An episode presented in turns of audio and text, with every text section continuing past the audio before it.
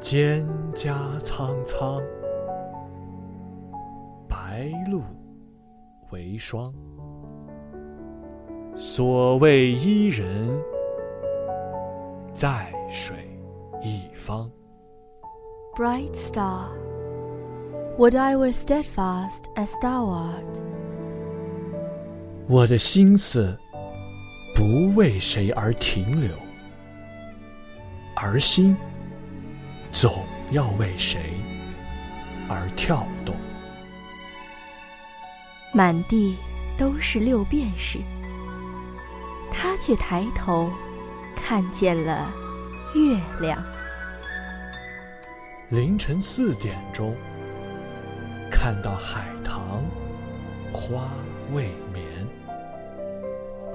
对于远方的思念、空虚感、期待，这些思想本身可以绵延不绝，比生命更长久。你好，这里是文海星空。我们带着文字的力量，千里之外，为你而来。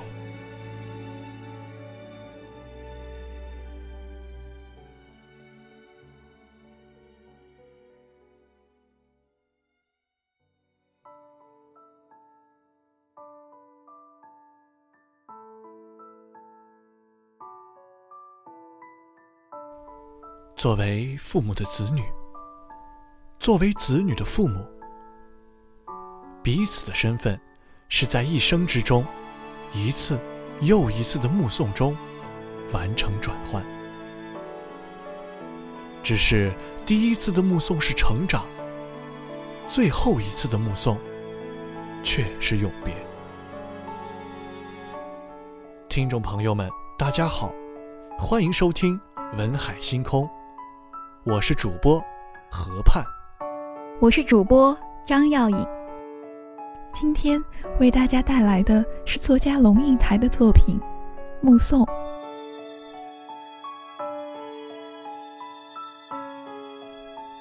这一生这么长，又这么短。这条路上来往过客无数，行也匆匆，去也匆匆。又有谁？会一路相伴，以最温情脉脉的目光伴你一生。也许，只有父母才有那种血脉之间传递的温暖与深情吧。生命注定有悲欢离合，也难免有生离死别。父母虽无法陪伴于我们生命的每一段旅程。但满含深情的目光，包含着的最真挚的祝福，会陪伴我们一生。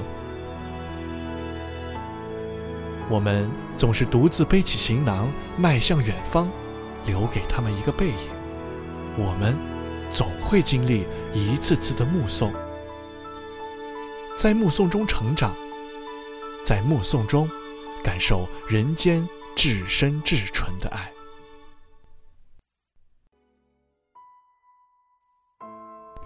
《目送》是一本生死笔记，深邃、忧伤、美丽。《目送》共七十三篇散文，写父亲的死亡、母亲的衰老和失智，写对父母的怜惜和体恤，写兄弟携手同行、儿子的离别、朋友的牵挂，写自己的失败和脆弱、失落。和放手，以及一个人是如何走路、上树、观鸟、拍照、生活的等等。从牵着孩子幼小的手，情意满满的亲情，到孩子青春后期与自己渐行渐远的背影；从陪着年迈母亲如带着女儿一般，思及自己也曾是父母眼前一去不返的背影。龙应台娓娓道来这一切，写尽缠绵不舍和决然的虚无。他写尽了幽微，如烛光冷照山壁。龙应台被誉为华人最有力的一支笔。他针砭时弊，鞭辟入里，以有情的眼光观察社会。其野火集，百年思索，面对大海的时候，讨论的均是台湾面对国际、面对世界时人民应有的自我反省。他秉着客观批判的精神，文笔辛辣，无所畏惧。龙应台的文字，横眉冷对千夫指时，寒气逼人，如刀光剑影；俯首甘为孺子牛时，却温柔婉转，仿佛微风吹过麦田。最犀利的一支笔，也有最难以言尽的时候。《目送》是龙应台推出思考生死大问的深情之作，给一代。又一代人以心灵的共鸣，在爱与深情中思考着生命。书中对亲情的描写，触动了无数人心底最柔软的部分。无论是雨儿所叙述的，每天跟妈妈通一次电话，一遍遍给妈妈解释自己就是她的女儿，到潮州看望妈妈。就陪她睡，陪她聊。女佣把妈妈带上阳明山，就带妈妈去泡温泉，给妈妈拍照。还是明白里面记录的那张红色的、正的、反的，连盖了好几个方方正正的章的证明。还是散步里面写到的，彻夜不眠之后，帮妈妈穿上最暖和的衣服，围上围巾，牵着妈妈的手。进行的那场有犬吠声相伴的凌晨散步，走路里面所写的历尽艰难，最后以一句句爸爸熟悉的古诗做牵引，让老爸终于从终日枯坐的沙发里站起了身子，迈开了如学步幼儿一样艰难的步伐。文字如水，静静地流淌进心底。唤起心底的温柔，在时光中温暖着你我。作为父母的子女，作为子女的父母，彼此的身份是在一生之中一次又一次的目送中完成转换。只是第一次的目送是成长，最后一次的目送。却是永别。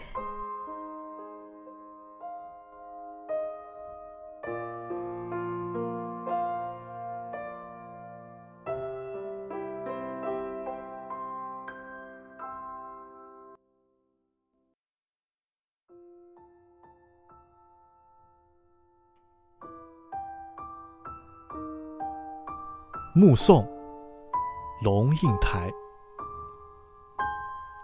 华安上小学第一天，我和他手牵着手，穿过好几条街，到维多利亚小学。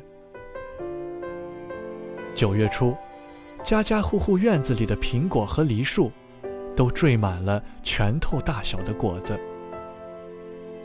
枝丫因为负重而沉沉下垂，跃出了树篱，勾到过路行人的头发。很多很多的孩子，在操场上等候上课的第一声铃响。小小的手圈在爸爸的、妈妈的手心里，怯怯的眼神打量着周遭。他们是幼稚园的毕业生，但他们还不知道一个定律：一件事情的毕业，永远是。另一件事情的开启。铃声一响，顿时人影错杂，奔往不同方向。但是在那么多穿梭纷乱的人群里，我无比清楚地看着自己孩子的背影，就好像在一百个婴儿同时哭声大作时，你仍旧能够准确听出自己那一个的位置。华安背着一个五颜六色的书包往前走，但是他不断的回头。好像穿越一条无边无际的时空长河，他的视线和我凝望的眼光隔空交汇。我看着他瘦小的背影消失在门里。十六岁，他到美国做交换生一年，我送他到机场，告别时照例拥抱。我的头只能贴到他的胸口，好像抱住了长颈鹿的脚。他很明显的在勉强忍受母亲的深情。他在长长的行列里等候护照检验，我就站在外面，用眼睛跟着他的背影，一寸一寸往前挪。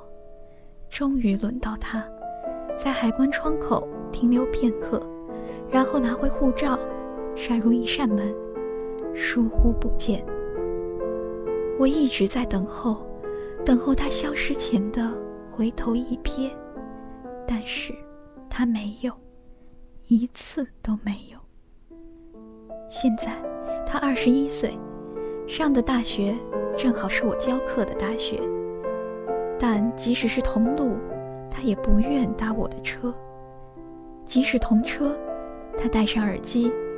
只有一个人能听的音乐，是一扇紧闭的门。有时他在对街等候公车，我从高楼的窗口往下看，一个高高瘦瘦的青年，眼睛望向灰色的海。我只能想象，他的内在世界和我的一样，波涛深邃。但是，我进不去。一会儿。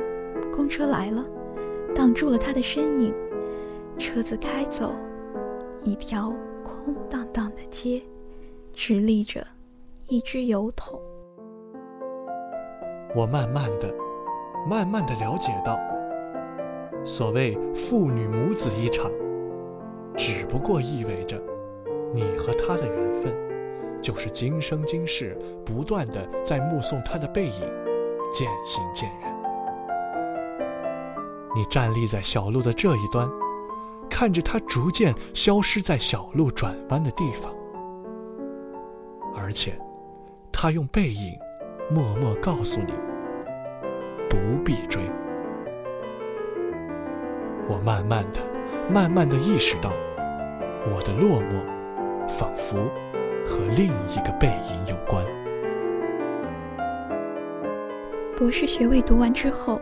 我回台湾教书，到大学报到的第一天，父亲用他那辆运送饲料的廉价小货车长途送我。到了，我才发觉他没开到大学正门口，而是停在侧门的窄巷边。卸下行李之后，他爬回车内，准备回去。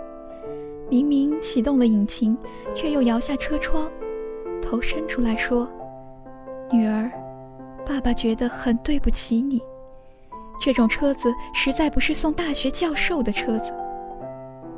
我看着他的小货车，小心的倒车，然后噗噗驶出巷口，留下一团黑烟。直到车子转弯看不见了，我还站在那里，一口皮箱旁。每个礼拜到医院去看他，是十几年后的时光了。推着他的轮椅散步，他的头低垂到胸口。有一次，发现排泄物淋满了他的裤腿，我蹲下来，用自己的手帕帮他擦拭，裙子也沾上了粪便。但是我必须就这样赶回台北上班。护士接过他的轮椅，我拎起皮包，看着轮椅的背影，在自动玻璃门前稍停，然后。没入门后，我总是在暮色沉沉中奔向机场。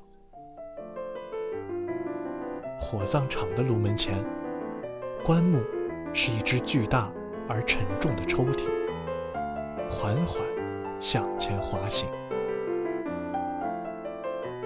没有想到可以站得那么近，距离炉门也不过五公尺。雨丝被风吹斜，飘进长廊内。我掠开雨湿了前额的头发，深深、深深的凝望，希望记得这最后一次的目送。我慢慢的。慢慢的了解到，所谓父女母子一场，只不过意味着，你和他的缘分，就是今生今世不断的在目送他的背影渐行渐远。你站立在小路的这一端，看着他逐渐消失在小路转弯的地方，而且，他用背影。默默告诉你，不必追。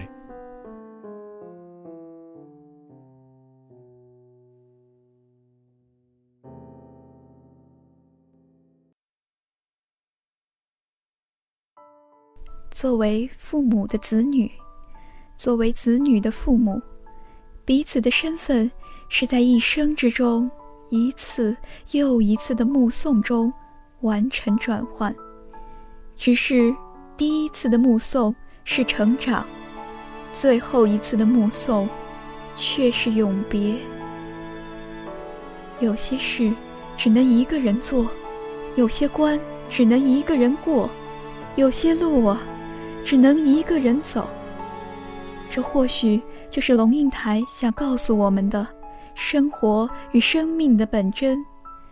这些温情的语言，如一剂醒脑益智的良药，使我们深陷尘世羁绊的心灵，一次次得到解脱和自省。有评论者认为，这本书不仅是为作者的同代人写的，同时，也是写给上一代和更年轻的下一代的。在书中。展翅高飞的孩子，即将离去的母亲，和站在小路这一端目送他们的作者，三代人的情感一样丰沛，只是各自表达的方式不同。龙应台以他流畅的笔法写出了三代人的心情，让每一代读者都能从中有所感悟。再多的遗憾不舍，都不过是生命的过程。我们只能往前走，用现在来填补过去的空白和伤口，带着爱和释怀，与生命和解。你我也曾拿着录取通知书，背上梦想，走向远方，身影渐远。消失在路口尽头转弯的地方，在父母闪着泪光的眼中，留下一个模糊的背影。他们知道不必追，但却以最温柔的目光相送，用爱的目光陪我们到他们足不可及的远方。有些路终需一个人走，生离死别也终需面对。只愿在最后的目送前，将最真挚的爱、最深沉的情珍放在心里，以爱回应。只愿让父母在目送中感受到你我的不舍与牵挂。只愿时光慢一些，再慢一些。愿时光温柔相待。当一次次的目送中充满爱。或许在最后一次目送时，你我会在悲生离死别之时，多一份坦然与释怀；在叹生命残酷无情时，发现生命有情，与生命和解。本期的文海星空就到这里，感谢您的收听，我们下期再见。